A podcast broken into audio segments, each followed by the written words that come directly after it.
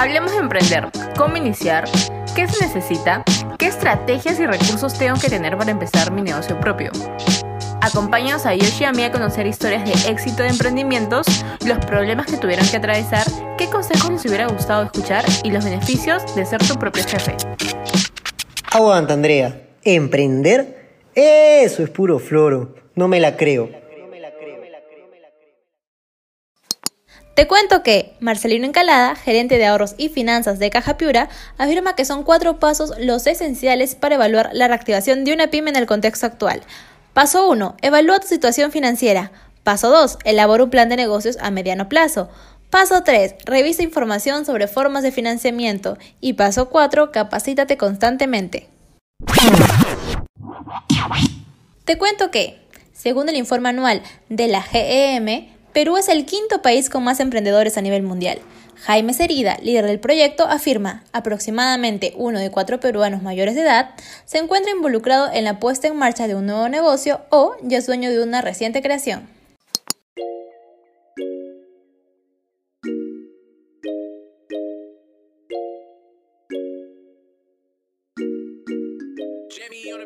En el programa de hoy nos acompaña el Altamirano, algunos reconocerán su nombre, también conocido como el chico de los panes. ¿Cómo estás, Ángel?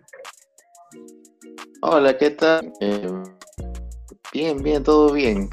descansando un sábado por la noche, cuarenteneando. Ángel, te hemos visto por los pasillos de la U, pero no sabemos cómo inició el chico de los panes. Cuéntanos, ¿cómo así llegaste a vender alumnos, profes y personal administrativo de la U? En realidad, eh, todo comenzó cuando necesitaba un poco de dinero para pagar los estudios y decidí traer eh, quequitos a la clase para que me compraran, como unos cupcakes, pero no salió tan bien y no había tanta ganancia, así que decidí probar panes con pollo, que fue lo que me aconsejó mi profesor en ese momento.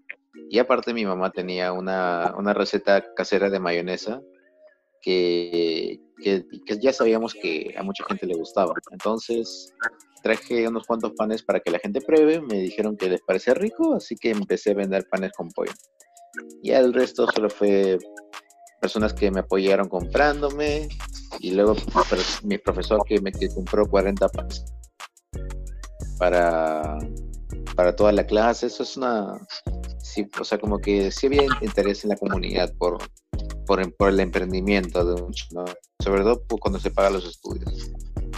Claro, y antes del chico de los panes, ¿incursionaste en otro negocio aparte de los cupcakes?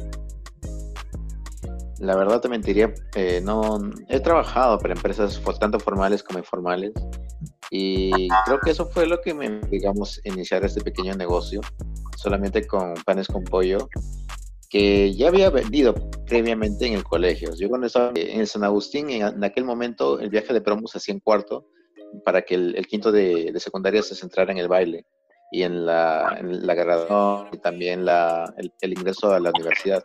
Entonces tenía que ahorrar ese mismo año para que pudiera irme de viaje de promo. Entonces decidí vender panes en mi salón y como eran, y como eran ricos, supongo, y tenían buen precio, la gente me compraba y y creo que vendía en ese momento unos 60 panes al día máximo en, en, mi colegio. ¿Y cómo hiciste para, para captar este, la atención de la U? Porque obviamente el público de la U es mayor y mucho más diverso que el colegio. Claro, creo que en realidad todo fue una cuestión de, de saberme innovar.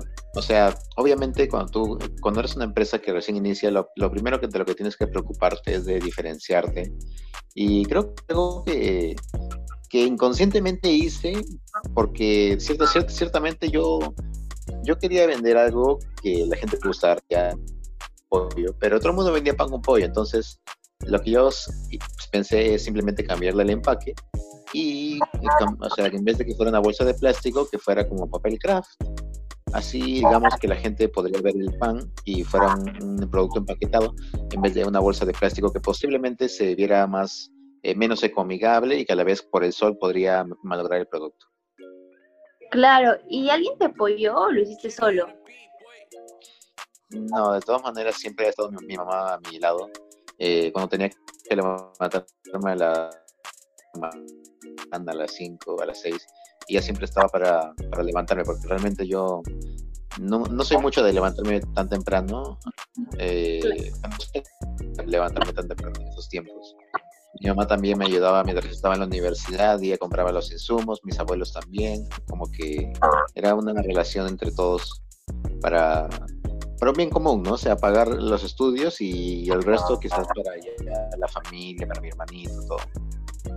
Bueno, voy a hacer un brillante comentario, Yoshi, por favor. Sí, sí. Este Ángel, por casualidad, este, ¿ahorita estás con alguien? Es decir, ¿en tu empresa o nada más eres tú solo? Ah, ya. Bueno, para, para el tema de, la formalización, cuando ya, digamos, vendía muchísimo y, y ya no, no, valía la pena seguir siendo informal debido a todos los, digamos, los, los peligros que tenía, no solo porque me prohibían vender en la universidad, sino también porque afuera también estaba prohibido vender. Eh, decidí darle paso a la formalización con dos chicos, uno que fue el que me creó la aplicación de delivery para la universidad, porque ahorita, por ejemplo, sí, pues teníamos una aplicación en clases presenciales para que la gente pudiera tener su pan de acuerdo a un estudiante que se lo llevara a su clase. Entonces, eh, de la aplicación y fue también un chico de ingeniería industrial. Eh, los tres nos juntamos para para mejorar la empresa, ¿no? Entonces, eh, renovamos el logo, la, el empaque, renovamos los sabores, hicimos toda una investigación y bueno, al final, claro, lo, formalizamos, ¿no? En la zona, como peleo, el club, razón social, todo lo que lo legal. Ángel, en la universidad te encontraste con muchas trabas. Nos hablaste el proceso de volverte formal. ¿Algún otro desafío? Mm, creo que el hecho de que hay veces en las cuales quizá me sentí malinterpretado por algún actor que mm, también venden, ¿no? Como yo, una, una vez que, que por una, digamos, me, me situé por orden de la universidad en un lugar donde justo vendía una persona que vendía informalmente. Entonces la chica que vendía en me dijo, no me dijo a mí, le dijo a uno de mis, mis trabajadores, oye, ¿por qué te pones a mi lado? Que me vas a arruinar el negocio y es, como que yo no, no sabía que eso iba a pasar, no, no tenía pensado nada. Y, yo dije, bueno, que pase el tiempo porque en realidad no, aquí nadie lo hizo de, de mala intención. Eh, digamos, a lo que ahorita más me concentraría es, digamos, de que si hay algún rumor del chico de los panes, inmediatamente la marca estaría a mentir o a tomar una posición, porque, por ejemplo, la chica me, en redes me, atacó, sus amigos también, y luego a partir de de los panes con pollo y la gente como que decía, ay no, el chico de los panes luego tiene poco pollo. Y ahí, bueno, también me di cuenta de que mis panes ciertamente haberles aumentado más de pollo y luego les aumenté, pero, pero igual, ¿no? O sea, es como que una campaña de, de desmoralizadora, ¿no? Como que no, no afecta a la marca de, alguna manera. Pero igual la gente, lo, lo bueno es que siga comprando, pero, pero de todas maneras como que hace daño, ¿no? Como que hay una, hay una mancha y todo por no, no saber comunicarnos entre diferentes eh, actores. Ángel, cuéntame, con esto de la pandemia y todo esto, ¿has, este, ¿has replanteado tus servicios? Ahorita, lamentablemente, no estoy, digamos, disponible para vender panes con pollo tanto, eh, ya que la demanda ha bajado considerablemente. La gente asociándose a productos de primera necesidad o digamos preparando digamos postres panes con pollo podría ser pero es que eso ya más suena a un desayuno de calle como que la gente que va que va digamos a trabajo que está para la universidad como un, producto de en cambio ahorita por ejemplo en mi caso en mi casa estamos preparando empanadas tamales cosas que son más del hogar entonces, eh, a partir de eso estamos poco a poco emprendiendo aquí en Villa María del Triunfo, que es donde vivo. Y entre vecinos, familia, nos, digamos, nos, promocionamos, decimos, no, prueben la, prueben las empanadas de ángel, son ricas, empanadas de pollo, de carne, de queso. Y, por ahí, o sea, siempre relacionado a la cocina, porque con todo esto de la formalización y todo lo que pude aprender de, de salubridad, o sea, y tengo, tenemos materiales ahí para usar. Eh, de todas maneras, la, todo lo que es gastronómico siempre, siempre ha estado como que en interés de mi familia. Porque de, por sí, por ejemplo, mi papá ha sido panadero y repostero, mi abuelo ha sido panadero y bueno, acá ya yo también me, meto con el pan en todos lados, entonces, eh, bueno, quizás no solo con el pan, sino también con otros productos. Ah, entonces que digamos que el bichito culinario está en toda la familia. Sí, bueno, creo que no sé si mi familia, pero todo el peruano le gusta comer. la gente le encanta cocinar de todo, ver recetas en Facebook, en YouTube y bueno, probarlas. Y Ángel, cuéntanos, cuando termine la cuarentena, ¿con qué negocios piensas seguir? ¿Piensas retomar este, lo de panes con pollo o como me estás contando, piensas seguir con tamal, familiar? Bueno, ahorita lo que estamos eh, viendo es que de todas maneras están saliendo, los tamales también a corto, o sea, en pequeñas cantidades, pero salen. Creo que de todas maneras sería bueno diversificar, ¿no? Y por ahí el pan va a volver, como más como catering eh, que como otra cosa, pero pero de todas maneras, eh, aquí hay mucho por hacer, porque hay un público que, que, siempre está dispuesto a probar nuevos sabores, que la atiendan bien, que, que tengan un producto bien presentado y que sobre todo eh, tenga, tenga, digamos, una buena comunicación, ¿no? Como que buenos canales como WhatsApp, como Facebook, eh, Instagram. O sea, la gente como que digitalmente hoy en día está, se siente obligada a interactuar por esos medios y digamos que tiene que tener buen, buen tiene que recibir buen contenido para que para que eso se, sean digamos se, le atraiga con más facilidad y dejen entrar en su vida a estas empresas que emprenden en plena pandemia para justamente eh, no, no, no, percibir tanto esta, este agravamiento, este agravamiento de su situación económica. Claro, y bueno, antes de terminar te voy a hacer unas preguntitas que todos hemos tenido en mente. ¿Tuviste algún pedido extraño no sé, pan con pollo y, algo así que no te haya parecido normal? Ya, eh, creo que podría decirse que me pidieron una vez un producto vegano. Sí, un pan con un pan, o sea, no con pollo, sino un pan vegano. Y, y la verdad es que odié ese, ese, ese día porque no, no, no logré preparar un producto vegano que a mí me, me, me dijera como que ese producto es buenísimo. No me salió. No, no soy bueno por sí por, por recetas veganas. Entonces, eh, me pidieron 100 panes veganos. Lo peor es que me pidieron de, dos variedades, mínimo. Y como me ofrecieron un buen dinero, no, ni siquiera era un buen dinero, era un dinero como que dije, como que, ah, bueno, un dinero de cualquier día, pero dije, bueno, mejor en este campo, ya no importa, me, me meteré. El desafío también sí, es un desafío. Entonces, eh, lo hice. Yo creo que, o sea, en mi opinión, para, para un vegano promedio, esto está bien. Pero personalmente yo no soy fan de, los productos veganos, así que a mí no me convenció el producto. Y de hecho tenías un caserito, esas personas que ya sabías que sí o sí te iban a pedir. Entonces, no sé, mándanos un saludo, recuérdanos a ese caserito que siempre te pedía un pan con pollo. Ah, ya tengo varios. Tenía a Patrick, que me, que me compraba pan con pollo con cabanosi, pucha, cómo le encantaba ese pan con pollo cabanosi. Tenía a, Nicole, que, que, me compraba panes con pollo clásico siempre.